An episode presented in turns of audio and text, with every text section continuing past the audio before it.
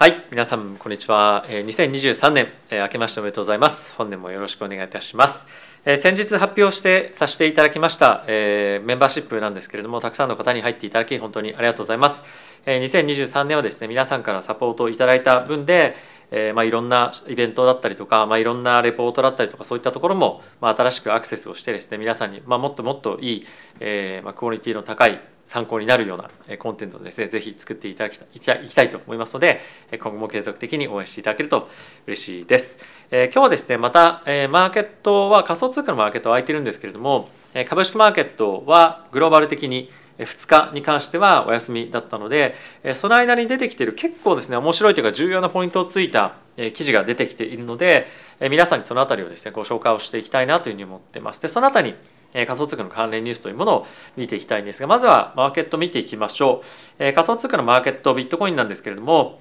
1万6700ドルに、まあ、ちょっとじわっと上がってきてますよね。まあ、イーサーについてもまたじわっと上がってきてはいてこれぐらいのまあ 1%2% ぐらいの上昇でここ最近はちょっと上昇したなみたいな感じなことをですね感じてしまうぐらいマーケットとしてはまあ少しあの、まあ、ここまで狭いレンジが続いてきたんですけれどもいや結構マーケットの中で、まあ、あの僕の周りで少し話していたのはえ年明けちょっと大きくえー、まあ上がるかもしれないねと、まあ、1週間2週間ぐらい上がるかもしれないんですけれども、まあ、そういったところをさらに上から叩くような感じの、まあ、その誘いみたいなこのフローが、まあ、出てくるかもしれないので、まあ、ちょっとそれにはあまりついていかない方がいいんじゃないかなっていうような、えー、意見もあったりはしました。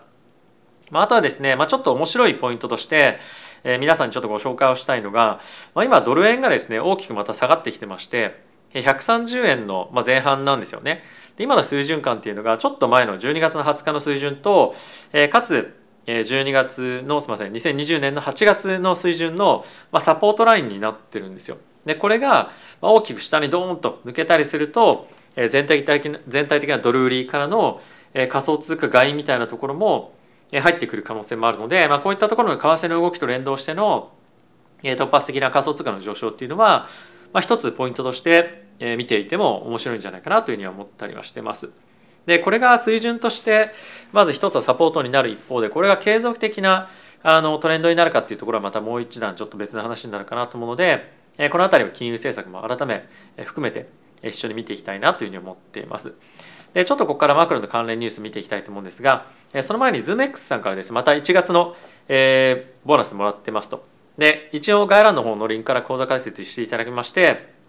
もう一個説明のリンクがあるんですけれどもそれがですね新規に登録していただいた方に最大で2000ドルのボーナスがもらえるということが記載されていますのでぜひ使っていただけるといいんじゃないかなと思うのでチェックしていただけると嬉しいです。はい、ということでまずはえ今週のですねえニュースというかニュースじゃなくて経済指標を見ていきましょう。で一番重要なのも金曜日ですね。え金曜日に関しましては雇用統計の発表があります。で失業率の同時発表あるんですけれども失業率は3.7%維持でえ雇用統計に関しましては前月が26万3000人の増加だったのがえ20万人の増加になると。で、まあ、これもかなり重要なんですけれども賃金の上昇率がえ前月比で0.4%が予測で前年同月比で5%の上昇というところになっておりまして、まあ、おそらく重要なのがえこっちの賃金の数字の方がまあ注目をされるんじゃないかなと思いますのでえこの辺りをしっかり見てえまあ来週以降ですね、まあ、かなりマーケットをあの、まあ、そのこういった数値がかなりマーケットをですねもっともっとボラティティ高めてくるんじゃないかなと思うので、えこの辺り、えまあしっかりと数値を見ておきたいなというふうに思っていますと。でその前に一つ気になるニュースとしてえ今ですねアメリカの方で人を引き止めるために、まあ、どんどんどんどん賃金を上げていくっていう話があるんですよ。でその前にもっと見ておきたいポイントとしてこのですねジョブスイッチャーの人たち、まあ、あの辞めて新しい職に就く人たちの賃金の上昇率っていうところの方が7.7%で今高いんですよねつまり同じところで仕事をしている人たちの方が5.5%しか上昇しないのでみんなやっぱり、まあ、例えば向かいのお店でもっといい賃金提供しているところというのがあればあじゃあやめちゃおうかなということでもうどんどんどんどん今えジョブホッパーホッパーみたいな感じでえ職を変える人がものすごく多いと。でただし今のやっぱこういうタイミングになってやっぱやめられると困ると。でこれは仕事を覚えてかつ自分も教えるためにすごく時間と、まあ、体力と精神力を注いで仕事を教えたにもかかわらず、まあ、向かいの方が賃金高いからといって別の店に行かれたら本当にたまったもんじゃないですよね。なので、まあ、今後はこのジョブスイッチャーとジョブステイヤーとここに言われてますけれども、まあ、継続して仕事をしてくれてる人たちの方に、まあ、もっともっと賃金を払うというような方向性に変わっていくんじゃないかというふうにまあ言われていますと、まあ、ただし今全体的なその物価上昇率というのは収まってきているのでこれがどれぐらいのインパクトになるかっていうのはいまだちょっと未知数ではある一方で今ペットが見ているポイントとして結構この賃金上昇率っていうところが非常に注目注目を集めてますよね。なのでこの辺りのやっぱり底上げっていうところが、まあ、このジョブステイヤーの方がですね、まあ、賃金の上昇率というのが上がってくるとねやっぱりそのもう一段賃金のサポートっていうところがですね、まあ、あの一段と高まってくるんじゃないかなというふうに思うので、えこのあまあ賃金だけっていうか、まあ、その物価上昇ですねなのでこの辺りは非常に今後もというか、まあ、今週の金曜日ですね注目をしていきたいポイントにはなるんじゃないかなと思います。でまあ、そんな中ヨーロッパの方でも賃金の上昇ペースが想定以上だということでアメリカだけではなくてヨーロッパの方でも引き続き、まあ、利上げのですね引き上げっていうところを積極的にやっていく必要があるよねって話になっています。で今やっぱりこれで気になるポイントとしてはアメリカの方は今の本当に想定の利上げで間に合うのかっていうところですよね。今マーケットはかなり楽観的な感じで今のその4.25%から50ベースの利上げしか織り込んでないんですよ。まあ、そんな中フェットの予想としてはあ、大体5.25%ぐらいまで上げる必要があるというふうになっていて、まあ、人によっては5.5%ぐらいまで上げる必要がありますよというふうに言ってる中本当に今のマーケットが予測しているなあの状況で、まあ、十分なのかっていうのは少し気になるというか不安になるポイントには僕はあるんじゃないかなというふうに思ってますと。であとは今後マーケットを占ってくるこれ本当に重要だなと思ったので、まあ、一つご紹介をしたいんですけれども、えー、今まで我々がおそらく皆さんも含めてえー、投資をしてきた経験の中で金利が高い水準にいた状況の時に投資をしていたことがどれぐらいいるかっていうのは結構面白いなと思っていて僕は2007年にマーケットに関連した仕事を始めたんですけれどもその頃っていうのはまだ金利高かったんですよ。ただしその後に、まあ、いわゆる日本でいうリーマンショックというふうに言われるような世界金融危機が起こってそれ以降世界的に成長も低成長率物価も物価も物価も低物価成長率でかつ金利もすごい低金利の状況がずっと続いたんですよね。で今になってものすごい金利が上がってきたじゃないですか。ってなると金利がある程度高い水準で、まあ、投資をしてきた人たちっていうのは、まあ、あんまりマーケットには正直もういないと残ってないと。なのでマーケットの中で金利が高いってどういうことかっていうのをまあそのあまり考えたことがないというか感じた人が、まあ、正直マーケットの中でそんないないと思うんですよね。で金利が高いイコールマーケットでそんなにお金を借りて、えー、ジャブジャブ使ったりとか一般の人々も例えば金利が高くて車買えないとか、まあ、家も買いづらいとかっていう状況なわけじゃないですか。なのでものすごくやっぱりその市中に我々の手元にお金っていうのがまあ行き着きにくいお金を借りる状況にはなかなかなれないっていうのがまあ今後の状況だと思うんですよね。まあ、やっぱり今の物価上昇率を見てくるとフェットの金利の低下スピードっていうのはそんなに正直早いはずがないんですよ。今マーケットはもう2023年の第3クォーターおよび第4クォーターに低下してくるっていうのを予測してくるんですが本当にそれが起こるのかっていうのは結構疑問なわけなんですよね。まあ、それを今予想していないのでマーケットは来年とか今年か今年から来年の後半来年にかけて上昇していくっていう予想しているんですがまあ本当にそれが起こるのかっていうのはまあ僕はちょっと注目したいポイントなんですよね。でもう一個言われているのはまあテック株に関しては金利上昇の、えー、まあ影響っていうのをかなり受けやすいので、えー、テック株の、まあ、パフォーマンスっていうのは悪くなるんじゃないかっていうふうに言われています。でこれは、えー、株式マーケットであればテックなんですけれども、まあ、結構その仮想通貨のマーケットにもまあ影響ある可能性が十分あるんじゃないかなというふうに僕は思ってますと。っていうのも、ま、やっぱり金利が高い水準の中ビットコインを持ってたって対してイールド金利は稼げないじゃないですか。なのでビットコインを持っているよりも例えば米国の10年債とか、まあ、今であれば2年債とかの金利が高いので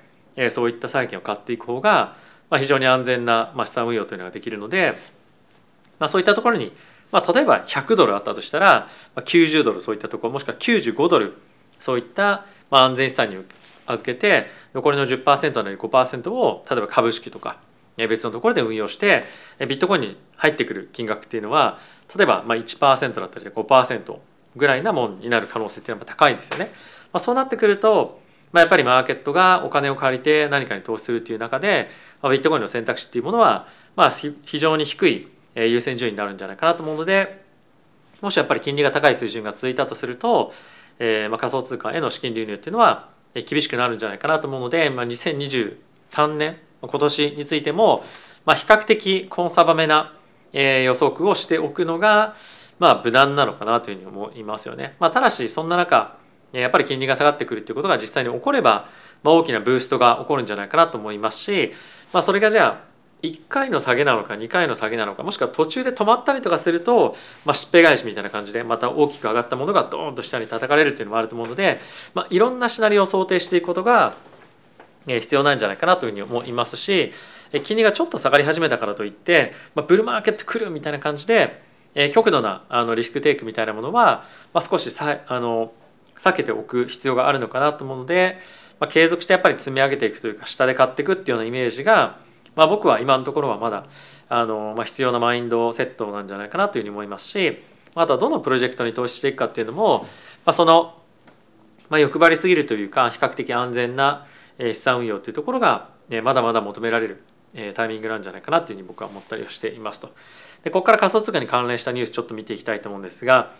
えー、非常に衝撃だったニュースがまず一つありますと。でマーケットの中でビットコインのデベロップメントにですね非常に深く関わってきたというふうにされているコアディベロッパーの方がいらっしゃるんですけれどもこの方がですねなんと3.6ミリオン、まあ、約日本円で5億弱ぐらいですかねのビットコインを盗まれましたと。でこれコールドウォレットに入れてたらしいんですよ。でコールドウォレットに入れてても今回これ盗まれてしまったということでどういうふうにこれ資金が流れたかもまだ分かってないんですがあのコールドウォレットに入れていたしかもビットコインのものすごく経験があった人がまあ、こういったことをですね、えーまあ、こういった目に遭ってしまったっていうのはマーケットで非常にあのまあなんていうのかななんもう何とも言えないような状況になってしまいましたと。で一応このバイナンスの CZ さんがですね、えー、まあこの盗まれたビットコインをもしバイナンスに入ってきたら、まあ、全部凍結するよというふうには言っているんですけれども改めてここで、注目をされているのが、まあ、この CZ さんがですね言っていた99%の、えー、まあその人々、まあ、仮想通貨を扱う人々に関してはセルフカストディいわゆるそのコールドウォレットに入れておいたとしても自分のその仮想通貨をしっかりと管理することができないというふうに言っていて今後この事件によってセルフカストディコールドウォレットのまあ需要っていうのが継続していくのかもしくはまたまあセックス例えばバイナンスバイビット、まあ、そういったところへの資金の,、まあ、あの還流っていうんですかねまた戻るのが起こったりするのかっていうのは、まあ、一つ面白いポイントになっていたりするかなと思います。でこれに関連してだったと思うんですけどもバイビットだったりとか他のところでもそうなんですが USDC のですね需要が一瞬結構高まってたりもしたんですよ。やっぱりそれはある程度こういったニュースを受けて、えー、まあそういったステーブルコイン安全なステーブルコインへの資金の流入っていうのが、まあ、起こったりしていたのかなっていうのはちょっとまあ思ったりはしていました実際にそれが理由か分かんないんですけれども、まあ、そういったやっぱりまあセックスへの資金の流入っていうのがえまあ強く一瞬見えたっていうのは、まあ、一つ面白い現象だったのかなというふうに思ったりはしています。はい、で続いてなんですけれども、えビタリックさんがですね2023年の、えイーサリアムのまあ開発環境についてまあちょっとコメントをしていたんですが、え2023年については、えまあ今後上海アップデートだったりとか、まあ、シャーディングですね今後行われることによってイーサリアムのその速度だったりとか、まあ、あとは手数料だったりとか下がってくるというようなことが今後まあ、起こっていきますと。でそれによってそのイーサリアムの使い勝手というかですね、まあそのまあ、スケーリングというところが大きく、まあ、あの改善されてかつ GK ロールアップとかですね、まあ、いろんなあのところの、まあ、レイヤー2のところのテクノロジーがどんどんどんどん発展していっていますけれども2023年非常にやっぱりそのイーサリアムについて、まあ、信頼性だったりとか、まあ、使い勝手が大きく高まってくることによって他の,、まあそのイーサリアムキラーというふうに言われるところとまあ、差別化っていうところがですね大きくまたされる可能性があるんじゃないかというふうに今今注目をされています。でプラスそれに加えて本当にそのイーサリム以外のチェーンで、えー、必要なところってどこなのかみたいなところのその選定というか選別みたいなものがより進んでくると思うんですよね。で今やっぱり FTX のこともあってその穴からま人がというかデベロッパーが結構抜けてるっていう話も、まあ、いろんなところでちらほら出ている中でじゃあどこに行くのかとかそういったところも注目をされていますし、ま、結構ディベロッパーのこの動きみたいなところは2023年非常に大きなテーマになるんじゃないかなというふうに思っています。であとはですねその、え、FTX に関連した問題もあって FTX から投資を受けていた例えばそのアプトスとか SE とかっていう最近の、まあ、レイヤー1のチェーンがあるんですけれども今回 FTX が破綻してしまったことによってアプトスは多分平気なんですが、まあ、SE っていうチェーンに関しては、えまあ、クローバックっていうですね例えばその投資をした後に、まあ、その FTX に何らかの問題があった時に、まあ、返さなければいけないような条項がついていたりするらしいんですよ。でそれに、まあ、SE に入れた、まあ、多額のお金がえ、払い戻さなければいけないような状況になるかもしれなくて、水の開発というものがそういったことがもし起こればあの開発資金として、え、もしくはそのプロジェクト入って水のプロトコルの中で開発するよっていう人たちに対して配るお金がなくなったりとかして開発に大きな影響があるんじゃないかというふうに言われています。なのでこの辺りも結構面白いトピックに今後なってくるんじゃないかなと思うので、まあ、そのイーサリアムおよび、まあ、イーサリアムキラーというふうに言われているものだったりとかまたソラーナのデベロッパーの人たちの意向だったりとかあとはここ最近注目を集めている、まあ、レイヤーのチェーンアプトスだったりとかスイですね。結構こことあのソラーナの、えーまあ、チェーンがですね競合するとかっていうふうなことも言われていたので、まあ、この辺りの人の動きみたいなものを、えーまあ掴んでおくと、まあ、結構マーケットの今後の次のブルーマーケットへの、えーまあ、資金流入だったりとかデベロッパーの流入みたいなものが読めて、えーまあ、大きな波に乗れたりもするんじゃないかなというふうに思ったりもするので、えー、この辺りの情報っていうのも今後、えー、しっかりとキャッチしていきたいなというふうに思っております。はいでまあ、そんな中2023年のマーケットの予想っていうものをちょっと見てみましょうなんていうのがありました。えー、まあ一番高いところに関してはまあ25万ドルとかもっと高い人もいますけれども一応まあそのそこそこ有名な投資家の中では25万ドルというふうに言われています。で一応彼はもともとえー、まあ、どんな予想を立てていたかっていうとそのお財布を握っている人たちの8割は女性なんですけれども女性の7人に1人しかビットコインをまだ買ってないとでその人たちがみんなビットコインに来た場合ビットコインの需要が大きく高まって25万ドルまでいくんじゃないかというふうに言ってるんですよね。まあ、これかなりそのこういった状況に本当になるかっていうところとあとはそのスピード感っていうのがちょっと疑問だなというのは思ったんですけれども、まあ、一応そういったロジックでえこういった話をしている人も、まいればまた5,000ドルまで大きく下落するよということで、えこういったま下落の予想をしている人たちっていうのはやっぱ金融の引き締めっていうところとまかなり強く結びつけている人がま多いという印象ですね。まあ、なのでスタンダードチャーターというですね、まあ、非常に伝統的な金融機関だったりとかあとはそれ以外のコンサバなあの人たちに関しても、ま似たような予想をしているというようなのが、ま今の現状としてありますと。あとはまあちょっと現実的なこの5万ドルとかっていう予想をしている人たちもまあいるわけなんですけれども、まあ、やっぱりこの中で一つ気になるポイントとしてはやっぱり今後あの、まあ、今のその5万ドル予想をしている人もそうなんですけれども今までと同じようなブルーマーケットがまた来るかっていうことですよね。やっぱりこれまで金利がものすごく低かったっていうところもありますしまたやっぱり個人投資家がこの仮想通貨のメインプレイヤーにまあこれまではあのなっていたというふうにされていたマーケットの中今はもう本当に多くの部分が機関投資家の投資マネーに支配されてきていますと。でそうなってくるとやっぱり本当にクレイジーなほどの資金流入って今後も継続して起こるかっていうと、まあ、少なくとも起こりづらくはなるんじゃないかなというふうに思いますしやっぱり金利が高い水準で維持されるということは、まあ、そういった金融機関からの資金流入みたいなものは、まあ、すごく抑えられると思うんですよね。なのでやっぱりちょっと2023年2024年のえブルーマーケットについては、まあ、思っていた以上に